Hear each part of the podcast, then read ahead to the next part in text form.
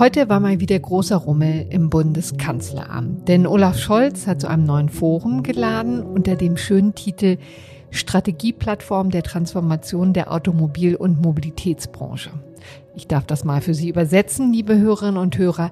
Es geht darum, wie wir unsere Klimaziele einhalten, mehr Bus und Bahn fahren und weniger Auto. Und wenn schon Auto, dann noch wenigstens E-Auto. Und was das alles mit den Arbeitsplätzen in Deutschland macht, die Autobranche ist schließlich eine unserer Schlüsselindustrien. Es wurde zwei Stunden lang diskutiert, viele Bundesminister und etliche Automanager waren dabei, aber auch Wissenschaftler und Non-Profit-Organisationen. Große Beschlüsse gab es nicht, aber das war auch nicht zu erwarten. Aber wir wollten das mal zum Anlass nehmen, zu schauen, wie es eigentlich um die Zukunft des Autos in Deutschland bestellt ist. Sind die Tonnen von Stahl eigentlich ein Auslaufmodell oder werden wir uns auch noch in Zukunft mit ihrer Hilfe durch den Straßenverkehr schlagen? Wie wird der Verkehr der Zukunft aussehen? Das alles bespreche ich gleich mit dem zuständigen Bundesverkehrsminister Volker Wissing. Außerdem habe ich den Verkehrsforscher Uwe Drewitz und den Batteriepapst zu Gast, nämlich den Chemiker Maximilian Fichtner. Und damit begrüße ich Sie herzlich in unserem FAZ-Podcast für Deutschland heute am Dienstag, den 10. Januar. An dieser Folge hat mein Kollege Kevin Gremmel mitgearbeitet. Mein Name ist Corinna Budras und ich freue mich, dass Sie dabei sind.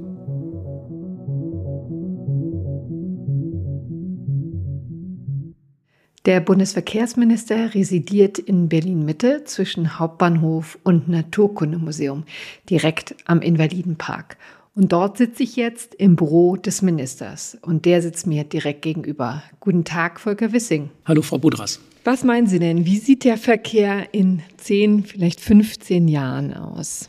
Wir werden eine Zunahme von Verkehr haben. Alle Verkehrsprognosen weisen darauf hin, dass Verkehr zunehmen wird. Es wird aber unterschiedlicher Verkehr sein und es wird auch anders sein als heute. Es wird mehr multimodaler Verkehr stattfinden. Hm. Das Was heißt, meint man damit? Das müssen wir kurz erklären. Ja, dass man, wenn man von A nach B möchte, nicht nur ein Verkehrsmittel auswählt, sondern dass man abschnittsweise mit unterschiedlichen Verkehrsmitteln hm. fährt. Ein Stück mit dem Rad, ein Stück mit der Bahn, ein Stück mit dem Auto.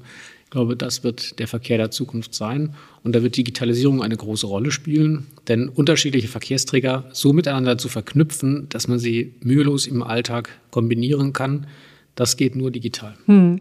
Aber Autos werden wir auf jeden Fall weiter sehen. Sie haben ja als Ampelregierung das Ziel ausgesetzt, 15 Millionen Fahrzeuge, E-Fahrzeuge auf die Straße zu bringen bis 2030. Ist das realistisch? Ja, und die Elektromobilität ist auch für viele Anwendungen sehr attraktiv. Sie ist klimaneutral, wenn denn der Strom CO2-neutral produziert wird. Und sie bietet natürlich auch viele Vorteile. Sie hat weniger Lärmemissionen und äh, vieles mehr. Die Elektromobilität wird dazu führen, dass das Auto äh, weiterhin eines der wichtigsten Verkehrsmittel sein wird. Und Deutschland muss dafür sorgen, dass es auch in dieser neuen Technologie eine weltweit führende Marktstellung einnimmt. Mhm. Also das Auto wird tatsächlich auch weiterhin noch das wichtigste Verkehrsmittel sein, wahrscheinlich, oder? Verstehe ich Sie Das da Auto ist so attraktiv, dass es nicht an Bedeutung verlieren wird. Eher im Gegenteil. Wird auch noch zunehmen?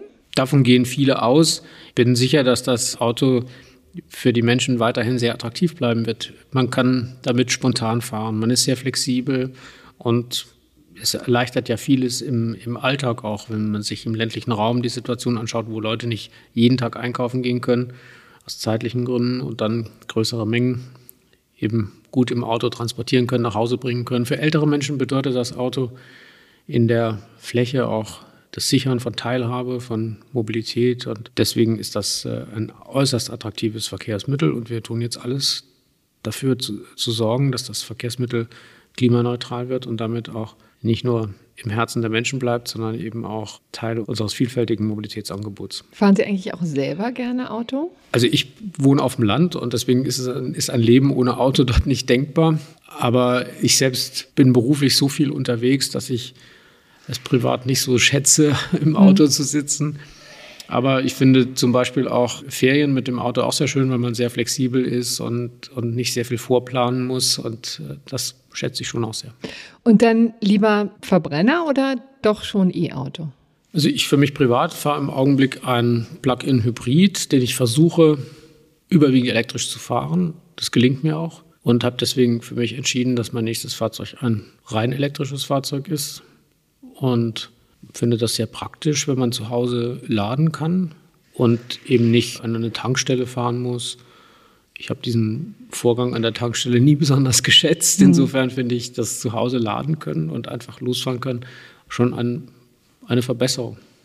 Und die Zahlen steigen ja auch wirklich rasant an. Wir haben jetzt tatsächlich so eine Art Durchbruch, sehen wir äh, bei dieser neuen ja, Antriebsform. Glauben Sie, dass es nachhaltig werden bleiben wird oder gibt es dann immer noch genug Leute, die skeptisch sind?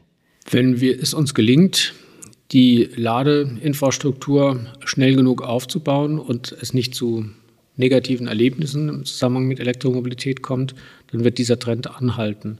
Deswegen ist es so wichtig, dass die Ladeinfrastruktur vorangetrieben wird. Und dazu brauchen wir vor allen Dingen eins, einen vorausschauenden Netzausbau. Da ist noch sehr viel Luft nach oben. Hm. Und gelingt uns das? Das ist ja Ihre Zuständigkeit, Herr Wissing, als Verkehrsminister. In meiner Zuständigkeit wird das gelingen. Worüber ich mir größere Sorgen mache, ist die Frage des Netzausbaus, für den ich nicht zuständig hm. bin.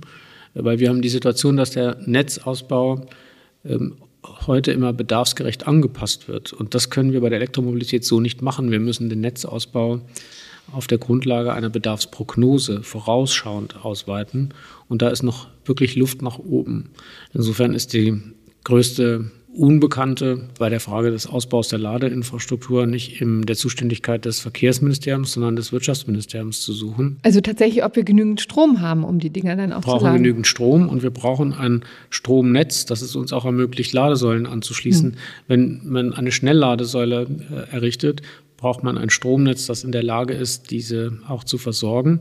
Denn so eine Ladesäule hat ja zwei Kabelstränge, einen in, ins Auto, der andere ins Stromnetz. Mhm. Und wenn der ins Stromnetz nicht angeschlossen werden kann, weil die Netzinfrastruktur das nicht verträgt, dann bringt das nichts, Ladesäulen zu bauen, weil man mit denen nicht laden kann.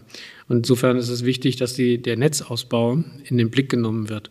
Und vor allen Dingen muss das vorausschauend passieren. Das heißt, im Grunde genommen müsste man im Jahr 2023 das Netz schon ausbauen damit die zusätzlichen Elektrofahrzeuge, die im Jahr 2024 gekauft werden, geladen werden können. Und passiert es? Da ist noch Luft nach oben. Aha, Sie zögern, genau. Also beim Bundeswirtschaftsministerium, wir sitzen jetzt gerade hier im Büro und können eigentlich, also ich kann jedenfalls rübergucken, da tut man noch zu wenig. Also wir haben uns im Rahmen des Masterplans Ladeinfrastruktur darauf verständigt, dass man seitens des Wirtschaftsministeriums prüft, diesen vorausschauenden Netzausbau zu machen. Hm. Aber die Formulierung sagt ja schon viel. Und inwieweit ist denn für sowas auch Kernkraft notwendig? Sie haben ja über ja, das Neujahr quasi eine Diskussion wieder neu entfacht in der Frage, ob die Laufzeiten Atomkraftwerke vielleicht doch über den 15. April hinaus verlängert werden sollen. Sie haben eine Kommission vorgeschlagen, die eine Expertenkommission, die das diskutieren soll. Das fällt ja nicht gerade auf fruchtbaren Boden, oder? Die Frage der Kernenergie ist in Deutschland ja schon seit Jahrzehnten umstritten und äh, wird heftig diskutiert. Wir haben jetzt aber eine besondere Situation. Wir müssen schneller vorankommen beim Klimaschutz und CO2-Emissionen reduzieren.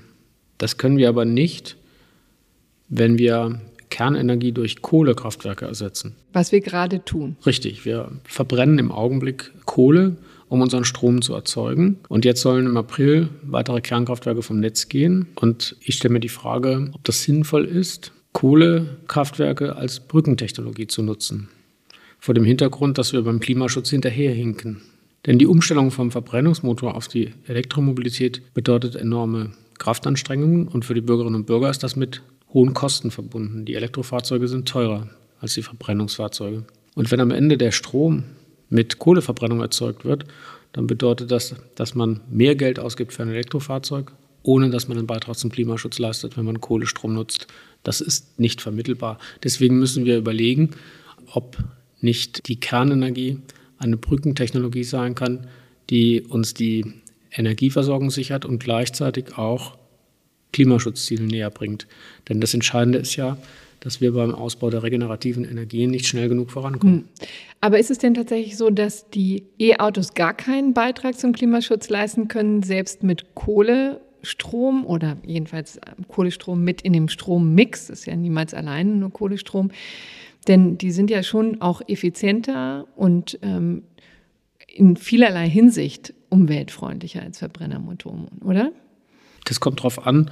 Bei der Herstellung von Elektrofahrzeugen wird schon sehr viel CO2 emittiert.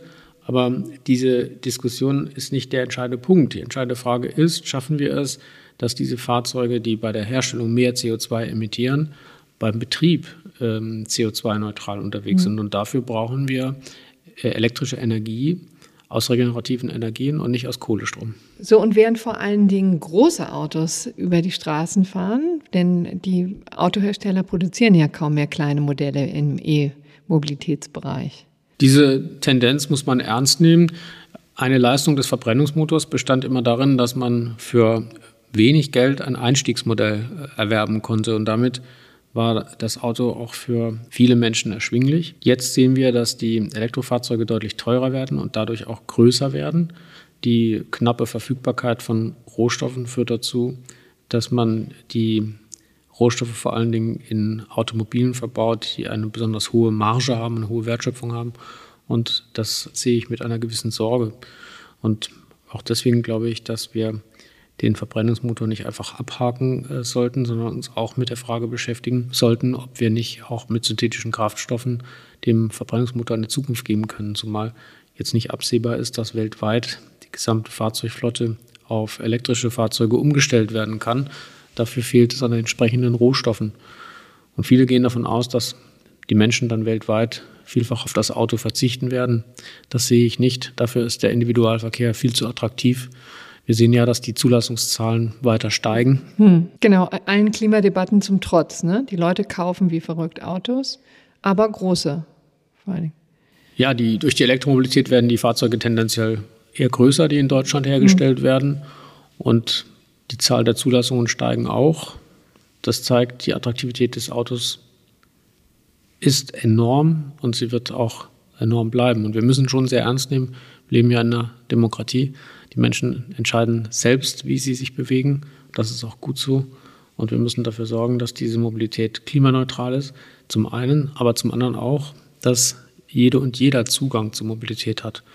Und äh, das heißt, das gilt sowohl für den ÖPNV als auch für den Individualverkehr. Hm. Also bringt uns nichts, wenn wir die ganze Zeit nur E-Autos haben, die groß und für einen bestimmten Teil der Bevölkerungsschicht nicht erschwinglich sind. Der gesellschaftliche Zusammenhalt kann nur gesichert werden, wenn alle Zugang zur Mobilität haben und wenn die Zugangshürden zu individueller Mobilität nicht so hoch sind, dass nur bestimmte gesellschaftliche Gruppen Zugang bekommen und die Hürden über, überwinden können. Insofern brauchen wir Fahrzeuge zum erschwinglichen Preis für jede und jeden. Hm. Vielen Dank, Herr Minister, für das Gespräch. So, nun bin ich nach meinem kleinen Besuch beim Bundesverkehrsminister wieder in unserem Berliner Audiostudio und wüsste nun gerne, warum die Menschen eigentlich so am Auto hängen. Und dazu habe ich mir den Verkehrsforscher Uwe Drewitz in die Sendung eingeladen. Er ist Abteilungsleiter am Institut für Verkehrsforschung am Deutschen Zentrum für Luft- und Raumfahrt. Und zunächst wüsste ich natürlich gerne, warum interessiert sich das Zentrum für Luft- und Raumfahrt dafür, wie der Verkehr in der Stadt und auf dem Land funktioniert, Herr Drewitz? Ja, das DLR hat äh, neben den Programmthemen Luft- und Raumfahrt auch noch die Themen Energie und Verkehr. Und im Verkehrsbereich interessieren wir uns für die Gestaltung der Mobilität und des Transports der Zukunft mit dem Ziel, Klimaschutz und Nachhaltigkeit zu gewährleisten äh, Mobilität zu sichern und dafür Methoden und Lösungen zur Transformation der Mobilität zu entwickeln. Herr Drewitz, in der Diskussion um die Verkehrswende gehen ja viele von falschen Annahmen aus. Gerade Städter sind ja immer groß darin, sich die Nutzerzahlen im öffentlichen Nahverkehr schön zu reden. Deshalb klären Sie uns doch mal auf. Wie viele Menschen in Deutschland nutzen eigentlich Busse und Bahnen? Nun, wenn wir in die Daten der Mobilitätserhebung Mobilität in Deutschland, den, der größten Mobilitätserhebung in Deutschland schauen, die das letzte Mal in 2017 erhoben wurde, jetzt gerade aktuell in einer neuen Erhebung ist, dann zeigen die Zahlen, dass wir ungefähr 10 Prozent der Wege im öffentlichen äh, Verkehr zurücklegen, 22 Prozent der Wege zu Fuß und 11 Prozent mit dem Fahrrad. Auf der anderen Seite dagegen mhm. 43 Prozent der Wege mit dem Auto und 14 Prozent als Mitfahrer im Auto. Also wir sehen doch einen mhm. äh, deutliche, deutlichen Schwerpunkt im Bereich der Automobilität. Genau, also die beiden Zahlen muss man ja zusammenrechnen. Ne? Also die Menschen, die alleine im Auto fahren und die zu zweit im Auto fahren, machen zusammen mehr als 50 Prozent der Fahrten aus in Deutschland. Ne? Warum hält sich denn das Auto so hartnäckig? Nun, unser Mobilitätsverhalten, wir können es auch als Mobilitätskultur bezeichnen, ist das Ergebnis eigentlich einer Lernbiografie im Bereich unserer Mobilität. Das heißt, Mobilitätskultur, tradierte Verhaltensweisen in der Mobilität sind Ergebnis von vielen Wiederholungen, von dem Großwerden mit bestimmten Angeboten, mit bestimmten Lösungen, mobil zu sein, immer zum Zwecke der Befriedigung unserer Bedürfnisse. Und dieser Umgang mit Welt in der Mobilität, der kostet uns auch etwas im Erwerb. Wir sprechen als Psychologen von mhm. kognitiven Kosten. Und so ein mentales Verständnis, mentale Modelle der Welt aufzubauen, Routinen zu entwickeln, die dann eben auch dazu führen, dass wir uns morgens aus dem Bauch heraus schnell entscheiden. Das geschieht nicht von heute auf morgen. Das ist eben Ergebnis so einer längeren Auseinandersetzung mit Welt und den Angeboten darin. Und deswegen halten wir dann auch daran fest, weil dies zu verändern bedeutet für uns auch wieder den Erwerb einer neuen Kultur. Und das ist wiederum aus psychologischer Sicht vor allem viel mit kognitiven Kosten verbunden. Hm. Was muss denn denn passieren, damit die Leute umsteigen?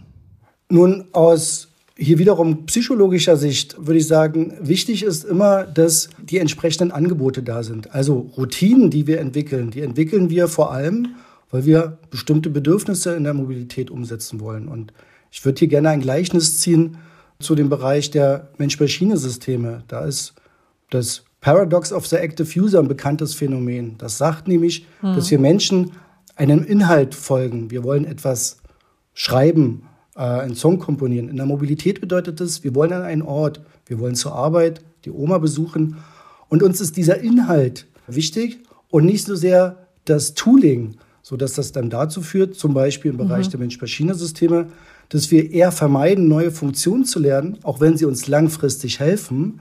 Man kennt es als das Phänomen, dass niemand bereit ist, gerne ein Nutzerhandbuch zu lesen. Und so versuchen wir mit unseren Routinen, die wir bereits haben, unsere Ziele zu erreichen.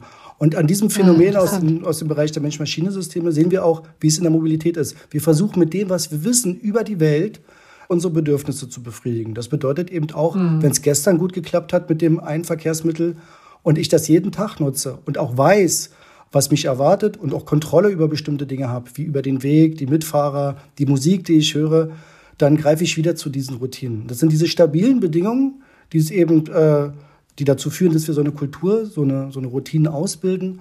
Und es braucht andere stabile Bedingungen, um diese Routinen zu wechseln und durchaus Anreize, die uns eben die Möglichkeit geben, diese neuen stabilen Bedingungen auch mal auszuprobieren. Hm.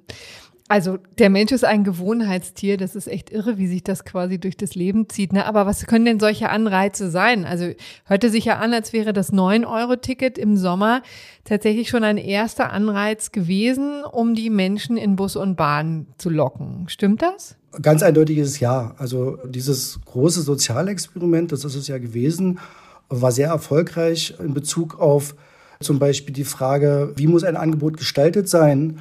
Wir haben gesehen, wenn ein Angebot sehr einfach gestaltet ist, dann findet es hohe Akzeptanz. Und auch hier greift das, was ich schon sagte, die kognitiven Kosten. Also man wusste nicht nur, welches Angebot man wählen muss, weil es gab ja nur eins, sondern man wusste auch, es gilt nicht nur am Startort, sondern auch am Zielort.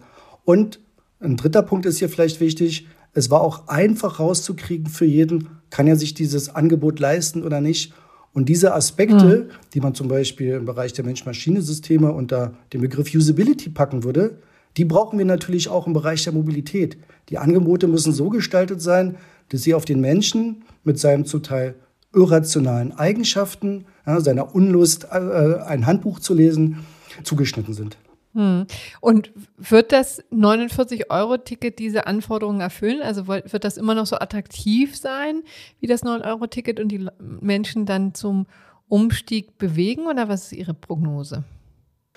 Na, äh, neben dem Erfolg des 9-Euro-Tickets haben wir ja äh, auch gesehen, dass das 9-Euro-Ticket nicht alle zum Umstieg motiviert mhm. hat. Neben der Frage, ob ein Angebot zum Beispiel kostengünstig ist und überall verfügbar und gültig, ist auch die Frage, ob ich mit dem 9-Euro-Ticket überhaupt da losfahren kann, äh, wo ich äh, fahren mhm. kann. Also das viel diskutierte Thema des äh, Angebots in der Breite. Wir müssen in die Fläche kommen mit Angeboten, die dann eben nicht nur kostengünstig sind, sondern überhaupt vor Ort jedem eine Möglichkeit geben, zum Beispiel mit einer Alternative zum Auto unterwegs zu sein.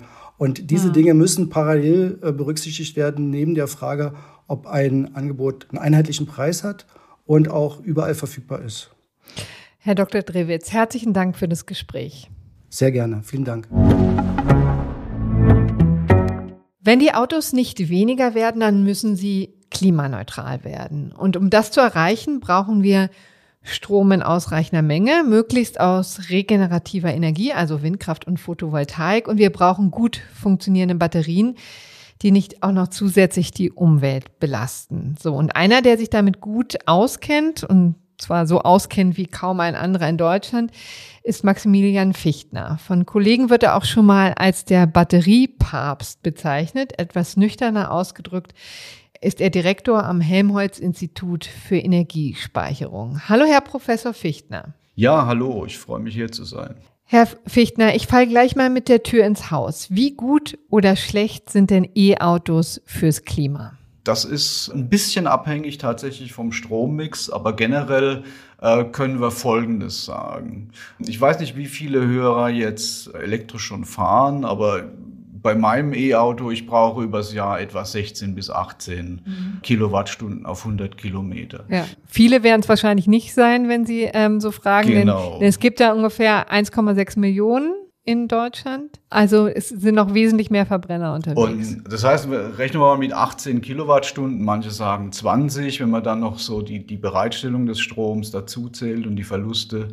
Wenn ich das jetzt mal gegenüberstelle einem gleichwertigen Fahrzeug wie einem Diesel, der verbraucht fünf oder sechs Liter pro 100 Kilometer, dann bin ich bei knapp 60 Kilowattstunden. Mhm. Im einen Fall fahre ich mit dem aktuellen Strommix, der zur Hälfte aus fossiler Energie besteht. Ja. Im anderen Fall fahre ich mit 100 Prozent fossil, mhm. also Diesel.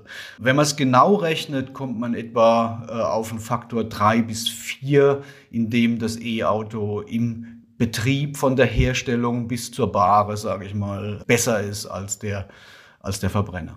Hm, also schon eine wesentliche Verbesserung, aber ist es dann eigentlich richtig von Klimaneutralität zu sprechen? Vielleicht um das mal gleich zu Anfang zu klären. Also klimaneutral ist, äh, glaube ich, kein Antrieb. Klimaneutral ist wahrscheinlich nicht mal, mhm. wenn wir zu Fuß gehen. Es ist nicht möglich, ein oder zwei Milliarden Kraftfahrzeuge auf die Straße zu bringen, mit welcher Technik auch immer, ohne dafür Ressourcen anzutasten und auch äh, Klimaeffekte zu erzeugen. Wir können uns lediglich die beste aller Optionen wählen und das ist nach heutiger Sicht das Elektrofahrzeug. Wie sehr spielt denn jetzt eine Rolle, mit welchem Strommix E-Autos betrieben werden? Sie haben es eben gerade schon angesprochen. Ich habe heute mal nachgeschaut. Also Wind liegt bei knapp 52 Prozent, Solar nur bei etwas zwei. Es scheint ja im Moment nicht besonders viel. Wir haben Kohle 18 äh, Prozent Gas und Atom ungefähr gleich bei etwa fünf Prozent. Ich nehme aber an, das ist so roundabout das, was so typischerweise in so einem Strommix drin ist, was wir heute sehen. Oder gibt es da große Verschiebungen? Ja, da gibt es ziemliche Unterschiede, je nachdem, ob man Sommer hat oder Winter. Mhm. Und je nachdem, wo der Strom erzeugt wird. An der Küste haben wir einen anderen Strommix als im Land drin. Mhm. Also, womit jetzt die Energiesystemfachleute rechnen, das ist halt der mittlere Wert über das Jahr verteilt. Und meines Wissens waren wir im letzten Jahr bei 49 Prozent erneuerbar. Jetzt gibt es ja aber auch die Diskussion, dass jetzt, wenn, wenn man die, die Atomkraftwerke abschaltet, dass dann auf einmal das E-Auto plötzlich nicht mehr umweltfreundlich sei. Hm. Das ist ja der Standpunkt von Herrn Wissing. Wir haben es eben gerade gehört. Und deswegen möchte er eine, eine, eine Kommission, eine Expertenkommission, um darüber zu entscheiden. Was sagen Sie, Herr Fichtner? Naja, schauen wir uns einfach mal an, die, die drei Atomkraftwerke, die noch laufen, die produzieren im letzten Jahr, haben die 32,6 Terawattstunden elektrische Energie erzeugt. Dadurch, dass wir die abschalten, müssen wir die ersetzen. Und im Augenblick ist es so gewesen, dass wir die zu zwei Drittel aus Erneuerbaren ersetzt haben und zu ein Drittel aus einem Mix aus Braunkohle und Steinkohle. Es ist richtig, dass sich dadurch, natürlich durch den Kohleanteil, äh, der Strommix in seinem CO2-Anteil ein bisschen verschlechtert. Das ist richtig. Allerdings ist es so, wenn ich mir die absolute Menge anschaue, ja, dann ist die Verschlechterung, die sich dadurch ergibt, nur ein Fünftel dessen, was wir einsparen mhm. würden, wenn wir ein Tempolimit einführen würden, bei, bei 130 auf der Autobahn oder ein Zehntel, wenn man es auf 100 machen würde. Also das mhm. ist, es ist tatsächlich richtig, es ist eine marginale Verschlechterung, aber es ist nicht so, wie da gerne gesprochen wird, dass da jetzt auf einmal die, das E-Auto um, äh, nicht mehr umweltfreundlich sei oder mhm. so. Also Sie sagen, ganz klar, ein E-Auto lohnt sich klimatechnisch so oder so, egal was da wie der Strommix ist. Das sehen ja nun einige Kollegen anders, auch vom Karlsruher Institut für Technologie. Professor Thomas Koch zum Beispiel geht davon aus, dass die fossilen Energie die Bilanz durchaus verhageln. Wie kommen denn diese unterschiedlichen Einschätzungen zustande? Die kommen dadurch zustande, wenn ich mir jetzt zum Beispiel für die E-Autos eine Situation rauspicke, die besonders ungünstig erscheint. Ja. Also viel Kohle zum Beispiel. ja, Gas. und wenn ich dann sage, naja, äh, die, die, die Elektroautos, das stammt ja gerade von einem Kollegen äh, mit dem sogenannten Grenzstrombetrachtung, die Elektroautos, die fahren alle mit 100 Prozent Kohlestrom, weil jedes mhm. Elektroauto, was, was an an das Netz geht. Dafür muss dann ein Kohlekraftwerk anspringen. Das ist aus Sicht der Energiesystemfachleute Unsinn, muss man leider sagen. Da wird mit dem Mix gerechnet und da sieht es ganz anders aus. Und die Kritik, die auch immer wieder kommt, in der Vergangenheit schon in diesem offenen Brief an die EU-Kommission war ja auch, dass man zu Recht bemängelt hat, dass die ganze Vorkette des Stroms nicht eingerechnet worden ist. Ganz kurz, da muss ich mal einhaken, weil Sie den offenen Brief gerade erwähnt haben. Das war sozusagen eine Verteidigung des Verbrenners ne? genau. an die EU-Kommission. Denn der soll ja verboten werden auf EU-Ebene im Jahr 2035 und da gab es erheblichen Widerstand. Ne? Genau. Und, und da, da hat man eben argumentiert, auch zu Recht, dass die Vorkette zu wenig berücksichtigt sei. Wenn, wenn wir die aber berücksichtigen und wir berücksichtigen sie beim Verbrenner auch, dann erhöht sich dieser Abstand sogar noch weiter, weil beim Verbrenner haben wir mittlerweile dadurch, dass immer mehr Öl aus Fracking kommt und aus Teersanden.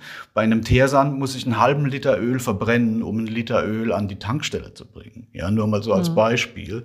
Das heißt, die Vorkette ist immens. Da habe ich 30 bis 40 Prozent äh, des eigentlichen Energiegehalts des Diesels muss ich vorne reinstecken, damit ich den Diesel am Ende überhaupt bekomme. Wenn ich das noch berücksichtige, dann geht die Schere sogar noch weiter auf.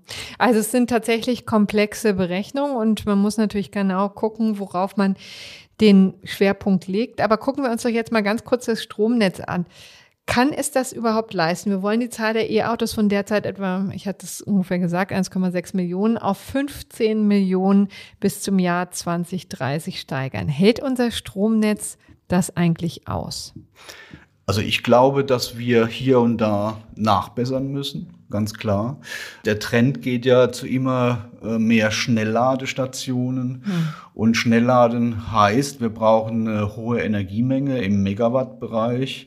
Und dafür müssen wir das sogenannte Mittelspannungsnetz verstärken. Das sind also diese grauen Kästen, die da immer und diese Trafos, die, die in den Ortschaften stehen, wo dann zwischen 10 und 30.000 Volt anlandet.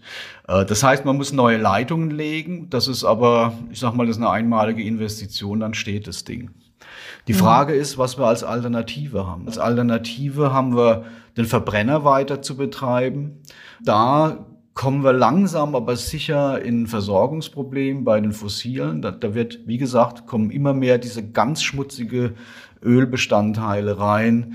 Diese E-Fuels, von denen immer die Rede ist, Das ist eine Fiktion, da wird es bis zum Jahre 2030 maximalen Prozent geben ähm, hm. für den deutschen Weil Markt. Weil die schwierig in der Herstellung sind. Ne? Man braucht sehr, sehr viel Energie, um die überhaupt herzustellen. Ja, also ne? das, das größte Pro Projekt derzeit ist in Chile, in Patagonien. Da weht immer kräftig der Wind. Ähm, wird gerade aufgebaut von Porsche und Siemens Energy. Äh, das soll bis Ende des Jahrzehnts 550 Millionen Liter von so einem E-Fuel erzeugen. Das ist hm. ein Prozent äh, des deutschen Kraftstoffverbrauchs. Ja. Mhm. Das heißt, damit kommen wir nicht weit, vor allem, weil diese E-Fuels viel dringender auch gebraucht werden von der Schifffahrt und von, mhm. von der Luftfahrt. Da werden sie nämlich wirklich gebraucht, während im Verkehr wäre es eigentlich nur ein Weiterbetrieb des Verbrenners, der, ich sag mal, einen gewissen Einspareffekt hätte, äh, CO2-technisch, äh, wäre dann etwa so gut wie das Elektroauto von, von, von, von der CO2-Bilanz. Aber wir haben natürlich weiterhin die lokalen Emissionen, wir haben äh, den, den Lärm, wir haben den Ruß, wir haben das NOx lokal. Mhm. Und ob man das möchte, das ist eine andere Frage. Ja, also ich höre raus, Sie sehen im Grunde genommen im E-Auto die einzige Möglichkeit, im Verkehr irgendwas zu reißen, ne?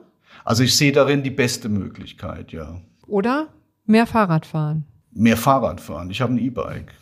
Ja, ich auch. Sehr zu empfehlen.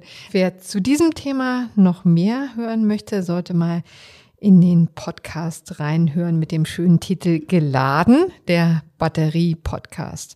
Auch Sie, Herr Fichtner, sind dort hin und wieder mal geladen. Dankeschön. Vielen Dank für die Einladung. So, jetzt haben wir Ihnen zwei Tage lang von den Schwierigkeiten der großen Transformation berichtet. Gestern mit der Reportage meiner Kollegen Felix Hoffmann und Kathi Schneider aus Lützerath, die möchte ich Ihnen noch einmal sehr ans Herz legen, wenn Sie sie noch nicht kennen. Da wurde ja deutlich, wie schwierig die Energiewende zu bewerkstelligen ist. Heute haben wir gesehen, im Verkehrssektor ist es auch nicht einfach. Die Deutschen lieben ihr Auto, es bietet einfach doch zu viele Vorteile, um vollständig darauf zu verzichten. Bundesverkehrsminister Volker Wissing rechnet sogar damit, dass die Zahl der Autos noch weiter steigt, allen Klimaprotesten zum Trotz. Aber immerhin gibt es Hoffnung, dass trotz der steigenden Zahlen wenigstens die Emissionen sinken. Das wäre ja auch schon mal ein wichtiger Beitrag zum Klimaschutz. Morgen begrüßt Sie an dieser Stelle wieder mein Kollege Andreas Krobock mit einem Update zur Lage in der Ukraine.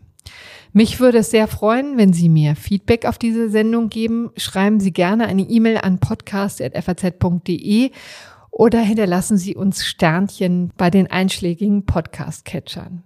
Ich darf mich für Ihre Aufmerksamkeit bedanken und sage, machen Sie es gut. Tschüss!